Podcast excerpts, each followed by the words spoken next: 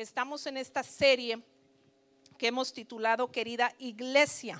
Eh, ¿Por qué? Porque Cristo escribió a siete iglesias en el libro de los de Apocalipsis y esas cartas que Cristo escribió a cada una de esas iglesias nos dejan a nosotros enseñanzas muy importantes. Esta mañana la enseñanza que vamos a aprender es, querida iglesia, cuidado con la mala influencia una carta que Jesús escribió a la iglesia en Tiatira. Y vamos a leer eh, la palabra de Dios, vamos a leer toda esta carta, Apocalipsis capítulo 2, versículo 18 al 29. Es la más extensa de las siete cartas. Dice eh, la palabra de Dios, escribe esta carta al ángel de la iglesia de Tiatira. Este es el mensaje del Hijo de Dios, el que tiene los ojos como llamas de fuego y los pies como bronce pulido yo sé todo lo que haces. He visto tu amor, tu fe, tu servicio y tu paciencia con perseverancia. Y veo tu constante mejoría en todas estas cosas. Pero tengo una queja en tu contra. Permites que esa mujer, esa Jezabel que se llama a sí misma profetiza, lleve a mis siervos por mal camino. Ella les enseña a cometer pecado sexual y comer alimentos ofrecidos a ídolos. Le di tiempo para que se arrepintiera, pero ella no quiere abandonar su inmoralidad. Por lo tanto, la arrojé a una cama de sufrimiento y los que cometen adulterio con ella sufrirán terriblemente, a menos que se arrepientan y abandonen las, las maldades de ella heriré de muerte a sus hijos. Entonces todas las iglesias sabrán que yo soy el que examina los pensamientos y las intenciones de cada persona y le daré a cada uno de ustedes lo que se merezca. Pero también tengo un mensaje para el resto de ustedes en Tiatira, los que no han seguido esa falsa enseñanza, verdades más profundas como ellos las llaman, que en realidad son profundidades de Satanás. No les pediré nada más, solo que se retengan con firmeza lo que tienen, solo que retengan con firmeza lo que tienen hasta que yo venga. A todos los que salgan vencedores y me obedezcan hasta el final, les daré autoridad sobre todas las naciones. Gobernarán las naciones con vara de hierro y harán pedazos como si fuesen fueran ollas de barro. Tendrán la misma autoridad que yo recibí de mi Padre y también les daré la estrella de la mañana. Todo el que tenga oídos para oír debe escuchar al Espíritu y entender lo que Él dice a las iglesias.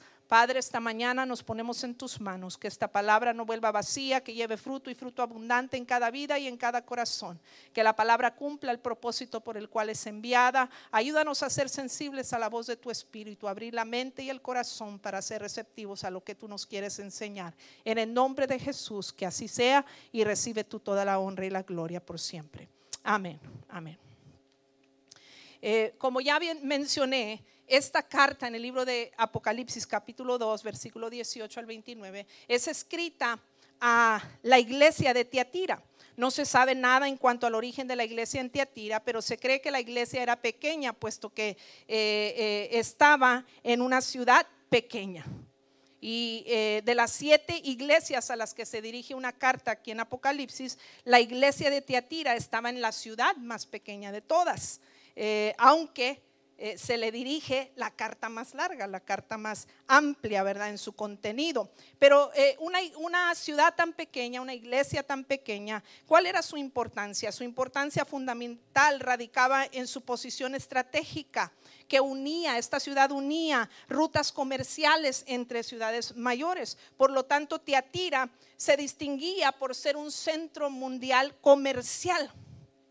En esta ocasión, eh, eh, para eh, dirigirse a la iglesia, o introducirse, Jesús se refiere a sí mismo en el título y como hijo de Dios es decir, el remitente viene de parte de el Hijo de Dios, estableciendo la deidad de Cristo, porque como en todos los tiempos hay quienes niegan la deidad de Cristo. Hay quienes no creen que Cristo es Dios hecho hombre, Dios encarnado. Hay quienes lo eh, aceptan como profeta, como un eh, maestro eh, de moralidad, etcétera, etcétera, pero no lo aceptan como el Hijo de Dios. Y esto es fundamental para la fe cristiana. Entonces Jesús obviamente usa este título porque probablemente había en Tiatira personas que negaban la deidad de Cristo y describe al Hijo de Dios con la descripción de ojos como llama de fuego.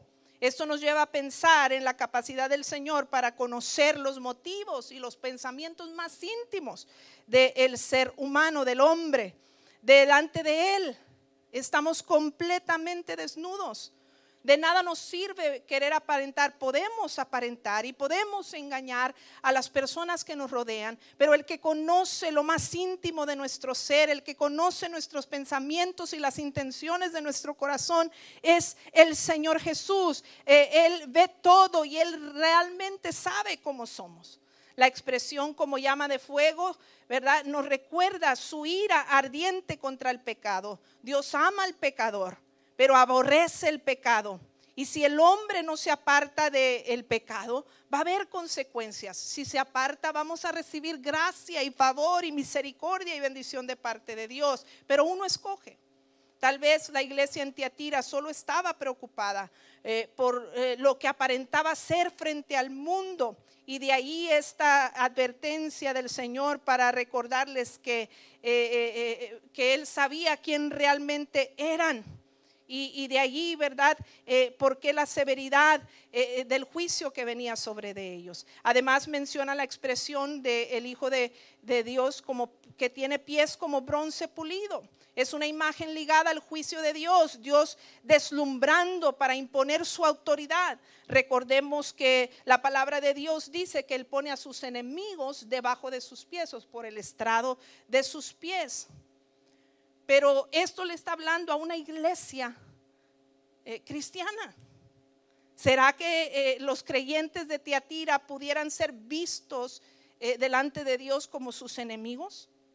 Una iglesia que tenía muchas cualidades. Mire cómo la describe el versículo 19. Dice, yo sé todo lo que haces. He visto tu amor. Era una, una iglesia que se caracterizaba por el amor. He visto tu fe tenían fe. He visto tu servicio. Accionaban, servían a Dios con sus dones, sus talentos e, y tu paciencia, que es un fruto del, Espíritu, ¿verdad? Y, y de la verdadera fe. Tu perseverancia han sido constantes. Y también termina diciendo, y veo tu constante mejoría en todas estas cosas. Es decir, no son los mismos que eran al principio, han avanzado. Pareciera que Teatira de las siete iglesias era la iglesia ejemplar. Sin embargo, Jesús declara que tiene algo en su contra y por ende el juicio de Dios se avecinaba para ellos. Esto habla de que muchos creyentes pueden comenzar bien, pero terminar mal. A veces nos escandalizamos cuando oímos noticias de, eh, no sé, eh, líderes espirituales de renombre y que cometen alguna falla severa y se hace un escándalo, ¿verdad? Y, el chisme y las noticias. Y, eh, oiga, y, a veces, ¿cómo es posible que fulanito o sutanita este, haya cometido tal error?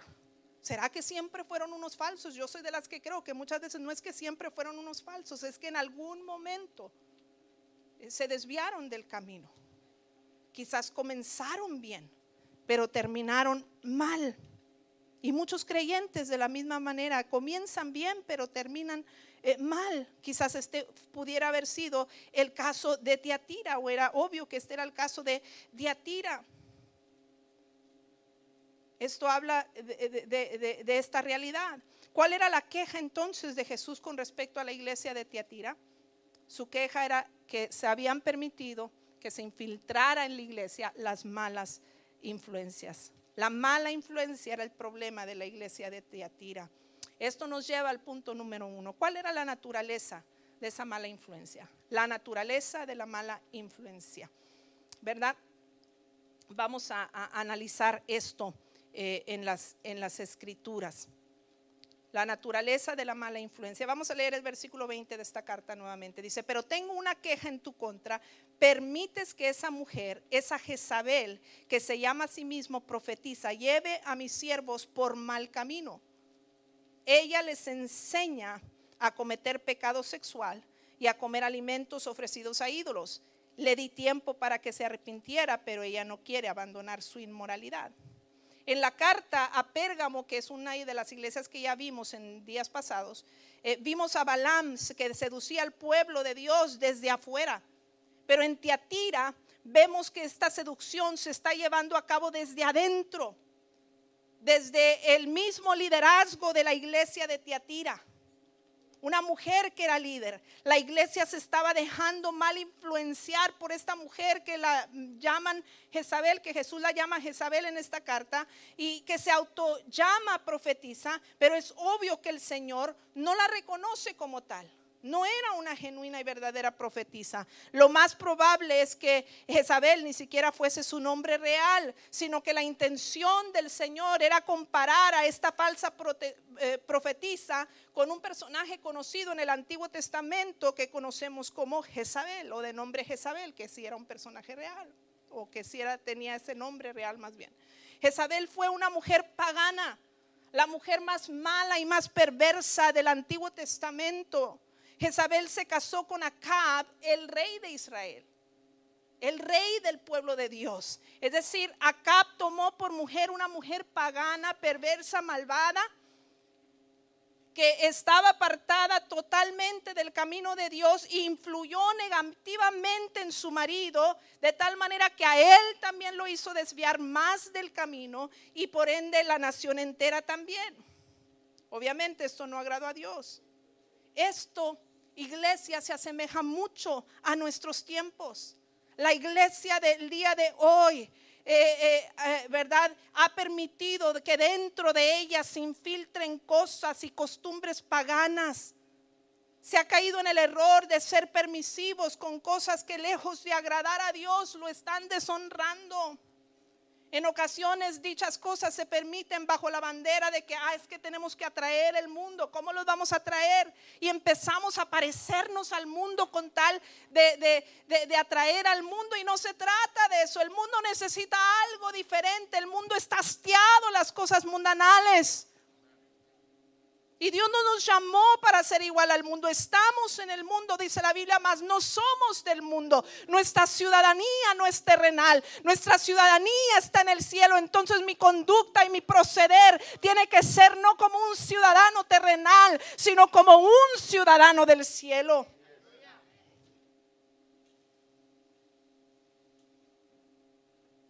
Esto se asemeja a la unión de la iglesia con las cosas mundanales que a veces se permiten cosas bajo esa bandera de, atraer al mundo o también bajo la bandera de un beneficio personal. Es que tengo mucho que ganar, por eso me ajusto, me adapto, permito. Pero la Biblia es enfática. Segunda de Corintios 6, 14 dice, no os unáis en yugo desigual con los incrédulos, porque qué compañerismo tiene la justicia con la injusticia y qué comunión la luz con las tinieblas. Esto era exactamente lo que estaba pasando en la iglesia de Tiatira. La iglesia estaba en yugo desigual con el mundo. Estaba predominando el espíritu de Jezabel. Quizás comenzaron bien, pero poco a poco se volvieron permisivos. ¿Qué cosas debemos de aprender de esta mujer Jezabel del Antiguo Testamento que debió poner a Teatira y a la iglesia de hoy también sobre aviso de los peligros de la mala influencia? Número uno, dentro de este punto, el espíritu de Jezabel invita al camino del mal. Dice la expresión de la carta Tiatira, lleve, permites que lleve a mis siervos por mal camino. Esta iglesia estaba permitiendo que esta mujer líder en Tiatira, que la comparan con Jezabel del Antiguo Testamento, esté llevando al pueblo de Dios, incluyendo líderes, por un mal camino. Recuerde que Triatira era un centro comercial muy importante, lo establecimos al principio, y al parecer los creyentes estaban condescendiendo con algunas prácticas paganas con tal de recibir beneficios económicos y sociales. Recuerde que en la sociedad de aquel entonces, las eh, eh, ciudades de aquel entonces practicaban eh, la idolatría y tenían muchos dioses, incluso tenían dioses para las finanzas, para los negocios, para hacer prosperar, hacían sus cultos y al parecer la iglesia iglesia de Tiatira condescendía con algunas de estas prácticas paganas con tal de que sus negocios prosperaran y tener algún beneficio económico o social. Se estaban relajando, en otras palabras, eh, moralmente y espiritualmente. El diablo es astuto y quiere que tú también te relajes y quiere que empieces a justificar la maldad dentro del pueblo de Dios. Pero no, esto no es más que la mala influencia del espíritu de Jezabel que no le agrada a Dios y que no podemos permitir en nuestros medios. Primera de Reyes, capítulo 16, versículo 30 y 33 nos da una idea de cómo Jezabel vino a influir malamente en el pueblo de Dios y su líder. Dice, y reinó acá hijo de hombre sobre Israel en Samaria 22 años. Y Acab, hijo de hombre, hizo lo malo ante los ojos de Jehová, más que todos los que reinaron antes de él. Y como si fuera poco haber seguido el ejemplo pecaminoso de Jeroboam, se casó con Jezabel, hija del rey Etbaal, de los eh, Sidonios, y comenzó a inclinarse y rendir culto a Baal. Note la influencia, se casa con esta mujer y ahora el Hijo de Dios está cometiendo idolatría con otros dioses, con Baal. Dice el 32, no solo, no conforme con eso, primero construyó un templo y un altar para Baal en Samaria. Además construyó templos de adoración a los dioses ajenos. Dice el 33, luego levantó un poste dedicado a la diosa de acera. Acab hizo para provocar el enojo de, Acab hizo más para provocar el enojo del Señor, Dios de Israel, que cualquier otro de los reyes anteriores de Israel. Fíjense qué terrible. La mala influencia de Jezabel desviando al pueblo de Dios del camino.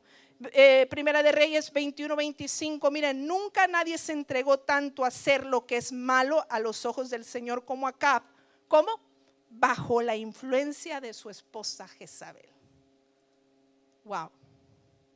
¿Saben? La Biblia, eh, la iglesia de Cristo es representada por una mujer. Somos la novia, somos la esposa. Y tenemos, le debemos fidelidad y lealtad a Dios.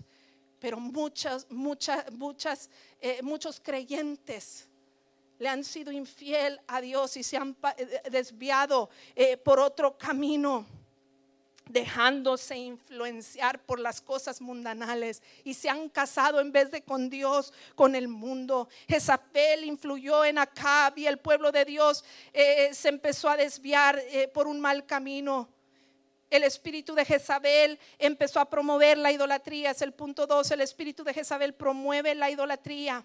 Esto es lo que tenemos que tener cuidado con, con esto. Ella les enseña a cometer pecado sexual, dice la carta Tiatira, y a comer alimentos ofrecidos a ídolos. Y más que referirse a un pecado sexual, aunque podría ser parte de los pecados que cometían, se refiere a una fornicación espiritual. Mire lo que dice Segunda de Reyes 9, versículo 22 en la Reina Valera. Dice, qué paz con las fornicaciones de Jezabel, tu madre, y sus muchas hechicerías? O sea, ¿cómo puedes decir que puede haber paz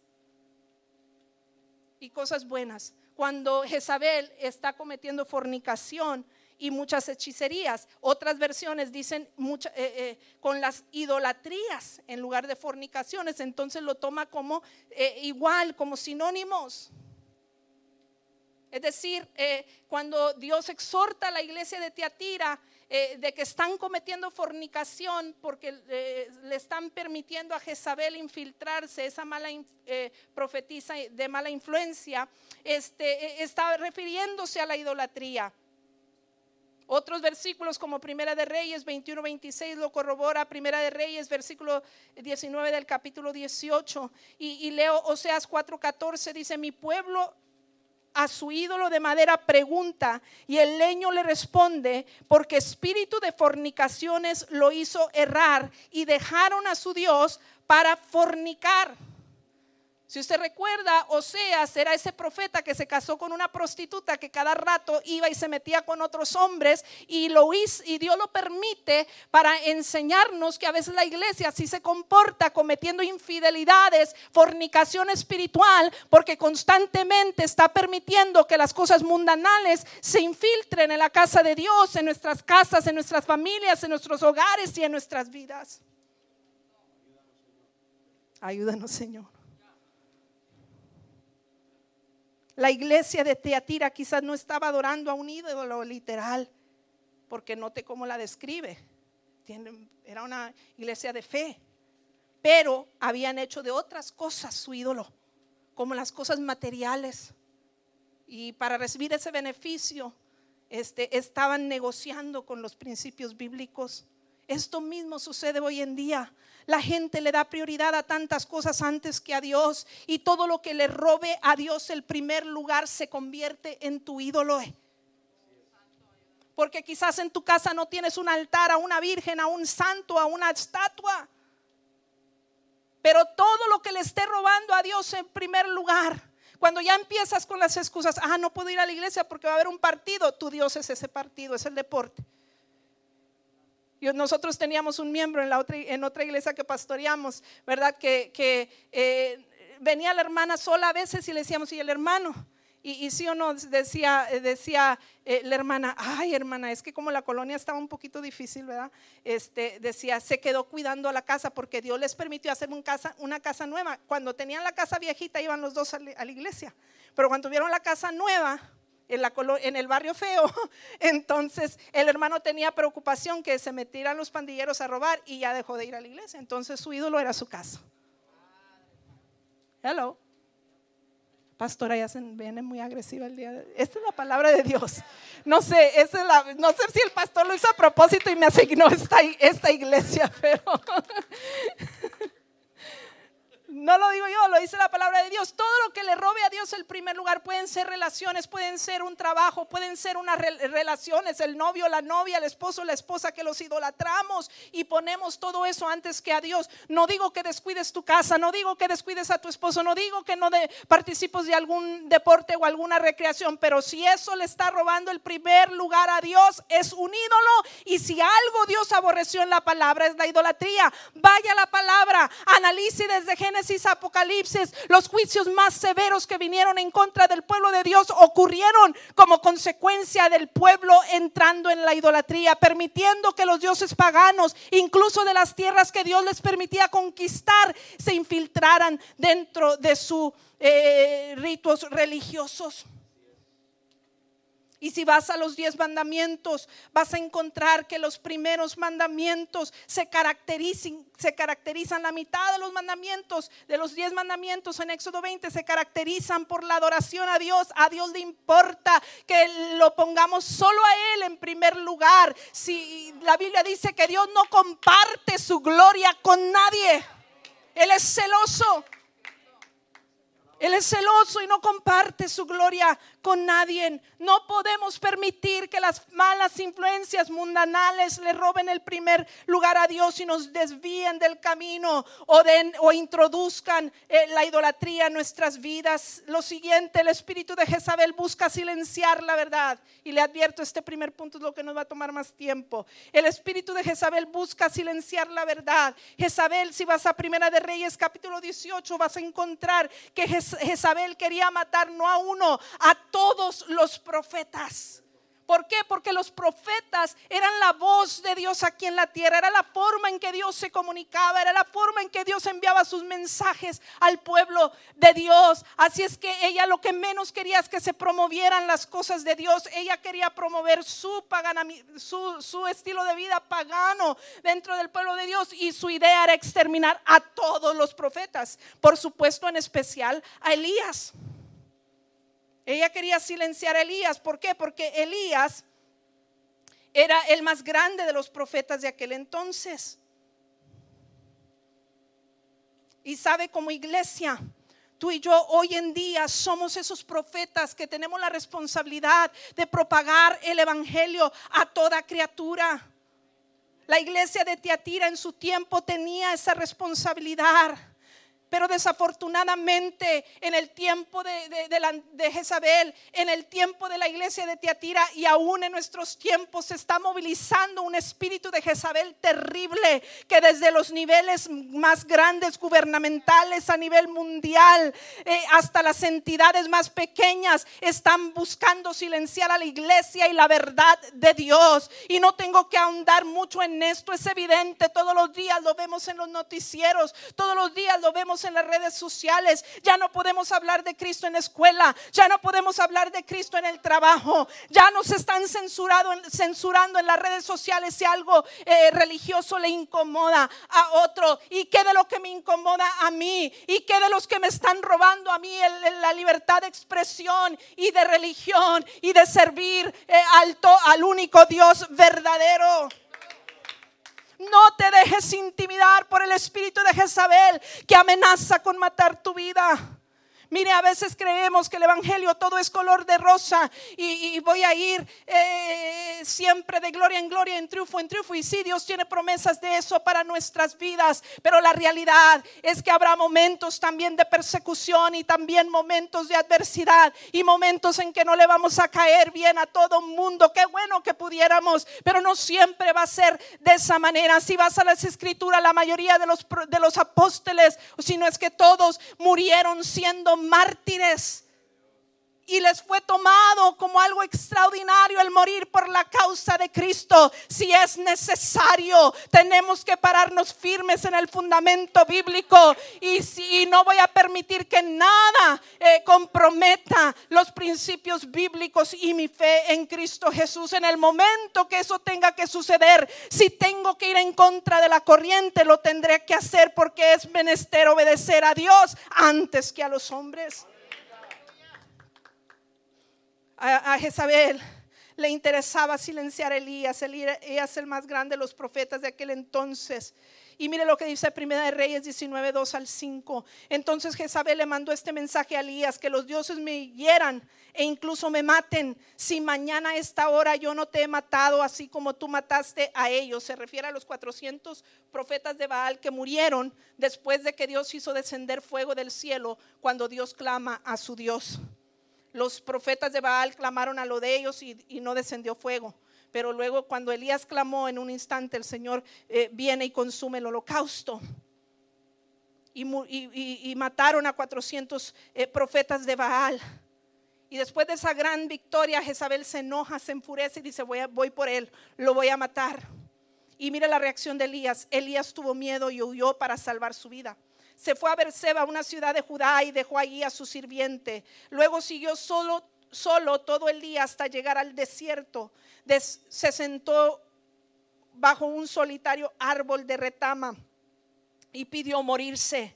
Basta ya, Señor, quítame la vida, porque no soy mejor, porque no soy mejor que mis antepasados que ya murieron. Entonces se acostó y durmió debajo del árbol. Note la reacción después de una victoria tan grande, porque el diablo es astuto.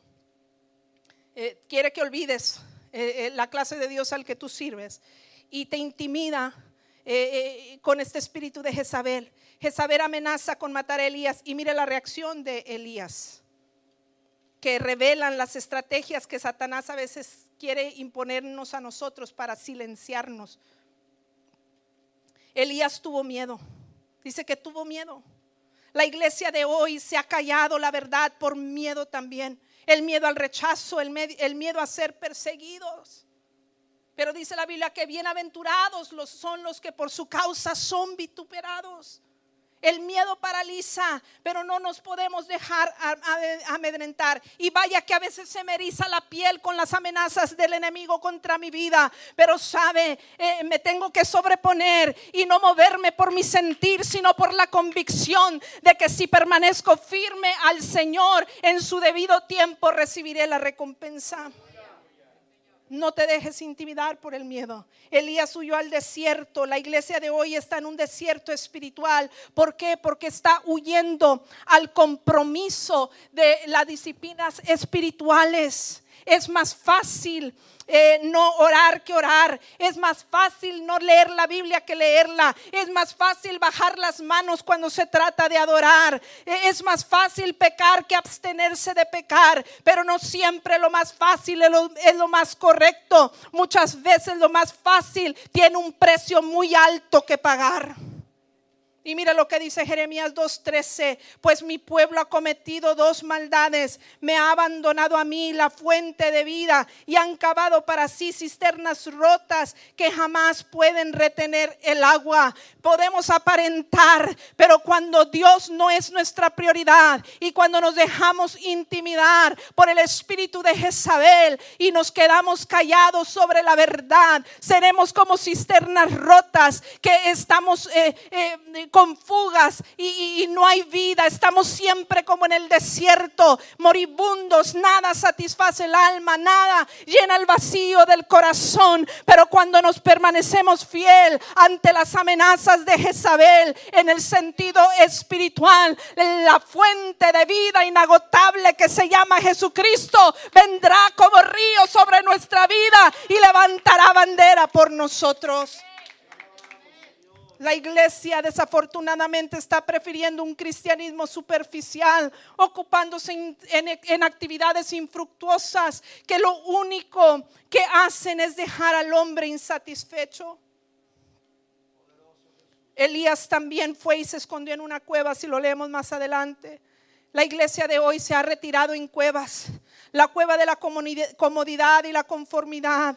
Es más cómodo quedarse camuflajeado entre el mundo, es más cómodo quedarse en la burbuja del entorno de los creyentes, donde todos somos cristianos y ya no buscamos hablar al mundo de Cristo y brillar con la luz de Cristo en las tinieblas. Elías además deseó morir. La iglesia de hoy se está muriendo, sucumbiendo ante la influencia del mundo. Las estadísticas dicen que hoy más que nunca la gente está recurriendo a no profesar ninguna religión y ninguna fe. Esto es una realidad de nuestros tiempos. La iglesia se está muriendo.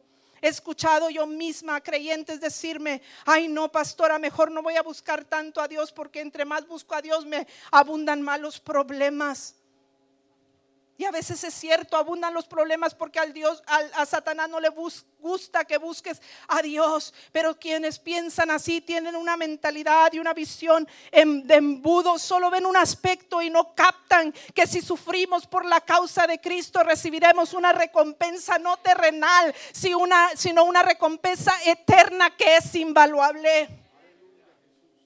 Elías además se quedó dormido mientras el diablo sigue promoviendo su agenda de maldad a todo lo que da. La iglesia está dormida. El diablo no descansa constantemente nos están queriendo vender y que aceptemos y toleremos tanta cosa mundanal en nuestra sociedad y en nuestras iglesias y la iglesia guardando silencio adormecida. Pero Dios dice lo siguiente en Romanos 13, versículo 11 al 14, y esto conociendo el tiempo que es ya hora de levantarse del sueño, porque ahora está más cerca de nosotros nuestra salvación que cuando creímos. La noche está avanzada y se acerca el día. Desechemos pues las obras de las tinieblas y vistámonos de las armas de luz. Andemos como de día, honestamente, no en glotonerías y borracheras, no en lujurias y lascivias, no en contiendas y envidia, sino vestidos del Señor Jesucristo y no proveáis para los deseos de la carne. Alábale que Él vive. Sin embargo, el diablo no quiere que despiertes. Al contrario, solo quiere que duermas y hasta que mueras. Jezabel buscaba a Elías no para que se durmiera, para matarlo. ¿Por qué? Porque así le podría robar su herencia y la bendición de Dios y el propósito de Dios para su vida. Recuerda que Satanás es ladrón, es engañador y lo que quiere es robar, hurtar, destruir.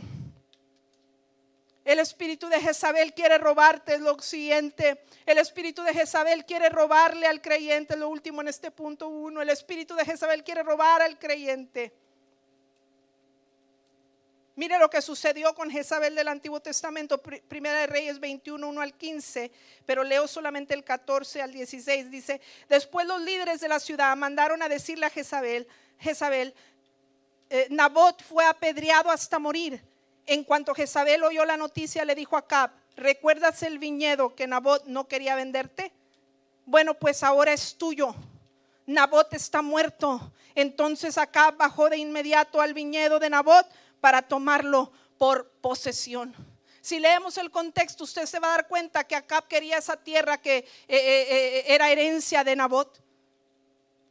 Y Nabot no estuvo dispuesto a negociar con Acab y renunciar a su herencia. ¿Y qué hace Jezabel? Se la roba y como lo hace, lo manda a matar. Y se la trae a Acab y le dice, es tuya y él toma posesión de ella. Sabes, el diablo está queriendo que sucumbamos ante el espíritu de Jezabel ante la mala influencia eh, de Jezabel. ¿Por qué? Porque Él sabe que tú y yo fuimos bendecidos desde el principio de la creación, que hay una promesa de vida eterna, hay una promesa de galador eterno que está reservado para los que permanecen fiel al Señor. Y lo que el diablo quiere es robarte ese privilegio, lo que el diablo quiere es robarte esa herencia. Iglesia, no podemos permitirlo. Hay que preguntarnos hasta dónde puedo aceptar y adoptar las prácticas del mundo en los negocios, en el trabajo, en la familia, en los estudios.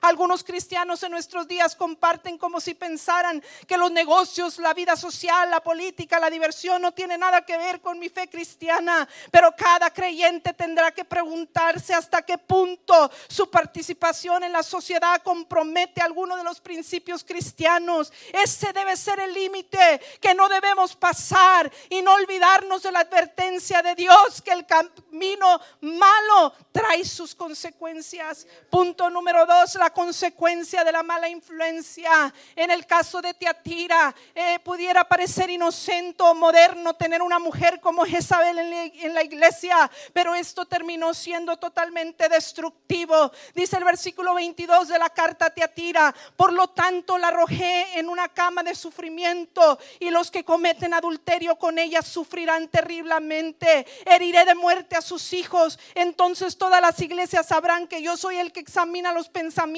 y las intenciones de cada persona y le daré a cada uno de ustedes lo que merezca. La iglesia de Teatira sería castigada por su conducta. Y no solo ella experimentaría el sufrimiento, sino que también sus hijos espirituales, porque ellos estaban permitiendo las falsas enseñanzas de Jezabel. Y entonces estaban mal enseñando a los futuros hijos espirituales que también estaban abrazando estas herejías. Y el castigo llegaría sobre de ellos también. Además dice que el castigo sería ejemplar para las demás iglesias de aquel entonces y, también para la de nuestros tiempos, que nada o queda oculto de la mirada del Señor, no lo olvide. Romanos 1, 18 al 21 dice, pero Dios muestra su ira desde el cielo contra los que son pecadores, perversos que detienen la verdad con su perversión. Ellos conocen la verdad acerca de Dios. Note, no es gente que ignora la, la verdad. Es gente que ha creído en algún momento de su vida. Ellos conocen la verdad acerca de Dios porque Él se ha hecho evidente. Dice el 21, es cierto, ellos conocieron a Dios, pero no quisieron adorarlo como a Dios ni darle gracias. En cambio, comenzaron a inventar ideas necias sobre Dios. Como resultado, la mente les quedó en oscuridad y confusión. Va a traer sus consecuencias. La palabra es clara, la ira de Dios viene sobre los hijos de desobediencia, sobre los que hacen lo malo, los que permiten ser influenciados por el espíritu de Jezabel. Si seguimos leyendo ese, ese pasaje de Romanos, encontramos una lista de pecados que los conocedores de la verdad estaban tolerando, incluidos la idolatría, homosexualidad, violencia, chismes, pecados no tangibles como la envidia, etcétera, etcétera.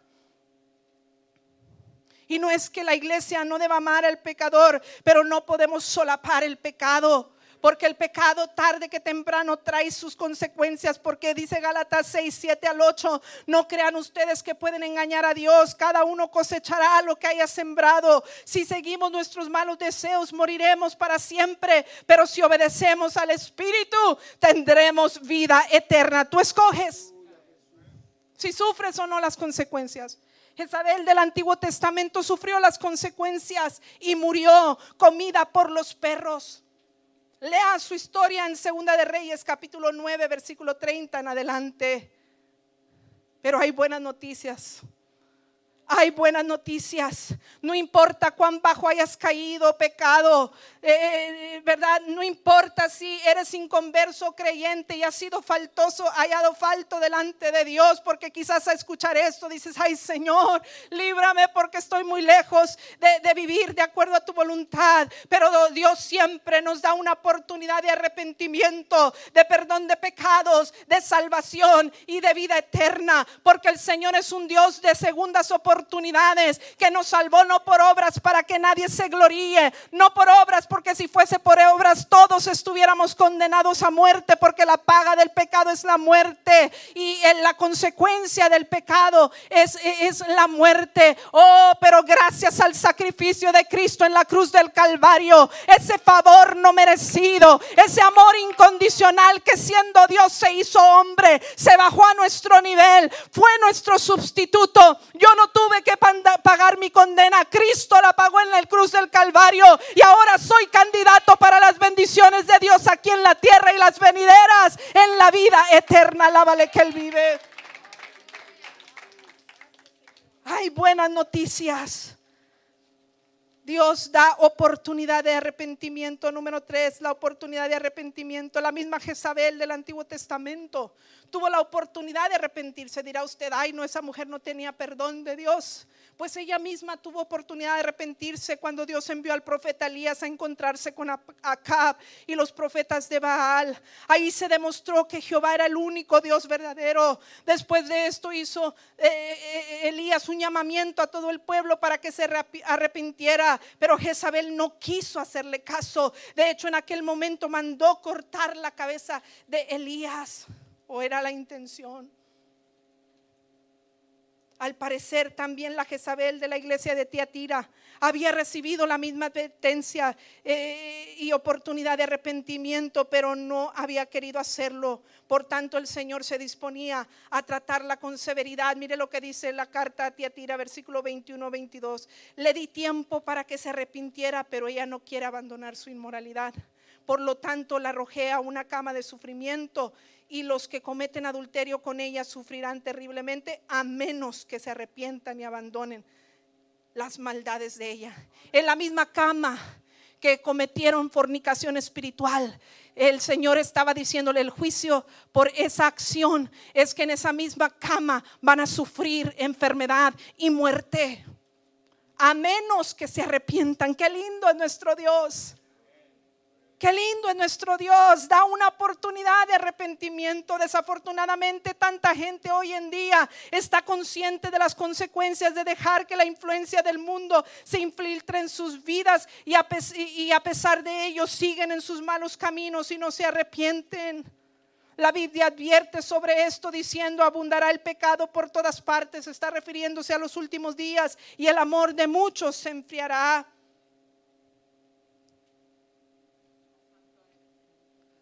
No seas una de esas estadísticas. Sé la excepción a la regla. Sé sensible al, llamado de Dios al arrepentimiento. Note que en la carta te atira no dice ni siquiera que hubiera persecución contra los cristianos de aquella ciudad como sucedía en, otras, en otros lugares no era que los estaban persiguiendo, es que ellos estaban siendo a sabiendas, estaban apartándose del camino de Dios y permitiendo que Jezabel se infiltrara. Esto me da a entender que la decisión de dejar eh, la mala influencia es de cada creyente mismo. Dice el versículo 20, permites. No es que esto está sucediendo a fuerza, tú lo estás permitiendo, permites. Nadie les torció el brazo. Pero este hecho también me dice que la decisión de no, de, no, dejarse influenciar de lo malo está en cada uno. Uno decide qué permite o no permite en su vida. Y si ya permitiste alguna cosa mala, una mala influencia, tú decides también si te arrepientes, enmiendas el error y evitas las consecuencias o sigues igual y sufres el castigo inevitable. Lucas 13:3 dice, y ustedes también perecerán a menos que se arrepientan de sus pecados y vuelvan a Dios. Dios nos da la oportunidad, Dios nos da un libre albedrío, tú decides, porque aun cuando haya sido faltoso, hay oportunidad de arrepentimiento. Dice Santiago 4, versículo 8 y, y 10, acerquémonos a Dios y Dios se acercará a nosotros. Es todo lo que Dios te pide. Has fallado, has sido falto, tus pecados han sido terribles. La Biblia dice que Dios tiene la capacidad de sepultarlos en lo más profundo de la mal y nunca volver a traerlos a la memoria. La Biblia dice que de modo que si alguno está en Cristo, nueva criatura es. Las cosas viejas pasaron. He aquí todas son hechas nuevas. No importa que haya sido un mal hablado, un borracho, un fornicario, un adúltero, un perverso. Dios te perdona si vienes genuinamente arrepentido de parte de eh, delante de Dios y Dios tiene la capacidad de transformar tu vida, de transformar tu destino y darte un futuro mejor, pero de ti depende. Es tu decisión. Este punto nos, llega, nos lleva a lo siguiente. Ah, bueno, acerquémonos a Dios y Dios se acercará a ustedes. Lávense las manos, pecadores, purifiquen su corazón porque su lealtad está dividida entre Dios y el mundo. Humíllense delante del Señor y Él los levantará con honor. Dios quiere levantarte del fango, Dios quiere levantarte del pozo de la desesperación, del lodo cenagoso y sentarte con el Señor en lugar de honor, en un trono, pero de ti depende. Este, esto nos lleva al siguiente y último punto. Cuando hay una arrepentimiento genuino, Dios nos restituye nuestra herencia, lo que el diablo te ha querido robar, lo que el diablo ha querido matar en tu vida, el propósito de Dios, las bendiciones de Dios para tu vida, la herencia eterna. Eh, Dios quiere restituirte esa bendición. Mira lo que dice el versículo 24 de Apocalipsis 2. Pasen los músicos, pero también tengo un mensaje para el resto de ustedes en, en Tiatira que no han seguido esas falsas enseñanzas. Es decir, había la mayoría que estaba apartándose de Dios, pero había un grupo fiel. Dice que no han seguido esas falsas enseñanzas, verdades más profundas, como, como las llaman ellos, que en realidad son profundidades de Satanás. Dice, no les pediré nada más, solo que retengan con firmeza lo que tienen hasta que yo venga. O sea, manténganse firmes hasta que yo venga. A todos los que salgan vencedores y me obedezcan hasta el final, Sigue diciendo, les daré autoridad sobre todas las naciones. Gobernarán las naciones con vara de hierro y harán pedazos como si fueran ollas de barra barro tendrán la misma autoridad que yo recibí de mi Padre y también les daré la estrella de la mañana. A los que vencieren, a estos vencedores, el Cristo glorificado les hace una promesa muy grande. Compartiría con ellos su autoridad en su gobierno terrenal ahora y también en el gobierno milenial en el futuro. Es interesante notar que esto era algo que Dios Padre había dado a su Hijo, pero que ahora estaba compartiéndolo con los suyos. El salmista dice en el Salmo 2, versículo 8 y 9, pídeme y te daré por herencia las naciones, como posesión tuya los confines de la tierra. Los quebrantarás con barra de, vara, de hierro, con, como vasija de barro de alfarero los desmenuzarás. Note la ilustración del alfarero que también menciona la carta Tiatira. Saben, aquel entonces se acostumbraba que cuando salía un gobernante y entraba otro, el nuevo gobernante rompía todas las vasijas de barro y todos los utensilios que contenían el nombre del gobernante anterior. Sabes, quizás antes gobernaba el diablo en tu vida. Quizás antes, como dice la Biblia, eras hijo de tu padre el diablo. Así llama eh, la escritura los incrédulos. Pero ahora soy nueva criatura y Dios me ha dado la autoridad para romper toda maldición generacional, para romper con toda atadura del pasado sobre mi vida, porque en Cristo todo lo puedo, en Cristo que me fortalece. Antes no podía lograrlo, no lo pude hacer en mis propias fuerzas. Quizás intentaste con muchos recursos y por muchos medios, con el compadre, con la comadre, con el abogado, con la financiera, con el banco y no lo lograste. Pero cuando vienes a los pies de Cristo, recibirás poder cuando haya venido sobre vosotros el poder de lo alto. Ponte de pie conmigo. Dice además, les voy a dar la estrella de la mañana. Se refiere al Señor Jesús. La recompensa más grande que podemos recibir no son las terrenales. Dice Apocalipsis, Apocalipsis 22, 16. Yo Jesús he enviado mi ángel para daros testimonio de estas cosas en las iglesias. Yo soy la, raíz y el linaje de David, la estrella resplandeciente de la mañana. La recompensa final para el creyente será la plena comunión con el Señor, estrella de la mañana, el Rey de Reyes, Señor de Señores. Segunda de Pedro 1.19 tenemos también la palabra profética más segura, a la cual hacéis bien en estar atentos como una torcha que alumbra el lugar oscuro hasta que el día esclarezca y el lucero de la mañana salga en vuestros corazones. En ese día los creyentes reflejarán la gloria de Dios. Cuando Cristo venga en gloria, cuando Él nos llame a su presencia, en ese día los creyentes reflejarán la gloria de Dios. Daniel 12:3 dice, los entendidos resplandecerán como el resplandor del firmamento y los que enseñan la justicia a la multitud como las estrellas a perpetua eternidad. Mateo 13:43, entonces los justos resplandecerán como el sol en el reino de su Padre. A mí no me interesa resplandecer en el reino terrenal, a mí me interesa resplandecer en el reino eterno, en el reino de la estrella de la mañana, el rey de reyes y Señor de señores, al cual he profesado mi amor y mi fe y en quien quiero permanecer firme hasta que Él venga. Dios había hecho un pacto con el pueblo y andaré entre vosotros y seré vuestro Dios y vosotros seréis mi pueblo. Pero Satanás busca que abandones ese pacto. En el relato de Jezabel dice que el pueblo de Israel Primera de Reyes 19, 14 y 18, el pueblo de Israel ha abandonado el pacto que, que tiene contigo, ha destruido tus altares y ha matado a tus profetas. Dice Elías, solo yo estoy vivo, pero me están buscando para matarme. Elías creía que él era el único, que ya todo se había acabado.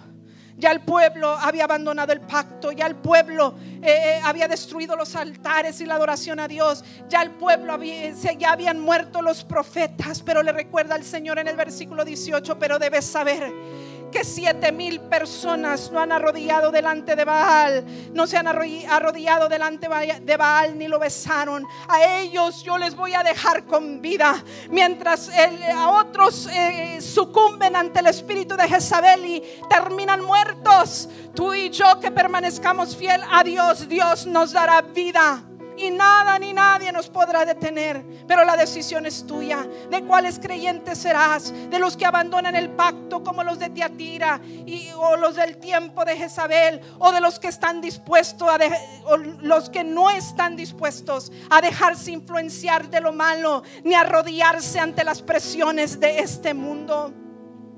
La palabra nos invita, de Deuteronomio 6:12, ten cuidado de no olvidarte del Señor, quien te rescató de la esclavitud de Egipto. No seas de los que comienzan bien y terminan mal, seamos de los que comenzamos bien y permanecemos firmes hasta el final. Vamos a tener cuidado de no dejarnos influir de las malas cuestiones. Termina la carta diciendo, todo el que tenga oídos para oír debe escuchar al Espíritu y entender lo que dice las iglesias. Oro esta mañana que el Espíritu Santo le redarguya a través de esta palabra y que nos invite a enmendar el error que pudiésemos estar cometiendo. Y si estamos haciendo bien, que Dios nos ayude a permanecer con temor de Dios firmes y fieles, sin apartarnos ni desviarnos del camino, porque angosto y estrecho es el camino que va a llevar a la vida eterna, ancho el que lleva a la perdición. Yo no quiero transitar por ese aunque no sea el más popular, quiero caminar el estrecho que me va a llevar a la vida eterna y a la recompensa eterna. Alábele que Él vive. Dirá usted, es tan difícil lograrlo. No, Señor, siempre se los he dicho, el mismo Dios que nos exige santidad y consagración y apartarnos del mal, es el mismo Dios que nos empodera para lograrlo. Lo que cuando acudes a Él, lo que no podías lograr solo, el Señor te empodera para lograrlo. Sí se puede con la ayuda del Señor. Padre, esta mañana oramos que tú nos ayudes, Señor. No somos perfectos, nosotros incluidos, somos humanos. Oh Señor, pero bendito sea que no es por obras para que nadie se gloríe. Bendito sea que es por gracia.